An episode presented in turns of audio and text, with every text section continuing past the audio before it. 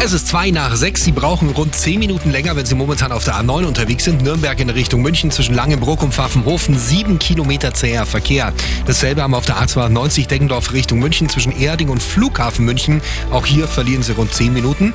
Dann kommen wir auf die A94 Passau in Richtung München zwischen Dorfen und Lengdorf. Gab es ja in der Früh schon einen Unfall. Die linke Spur ist blockiert. Auch hier staut es sich rund eine Viertelstunde Zeitverlust. Fahren Sie vorsichtig, kommen Sie gut und sicher an. Der Verkehr mit den handgegossenen Pfannen von Pfannen 하는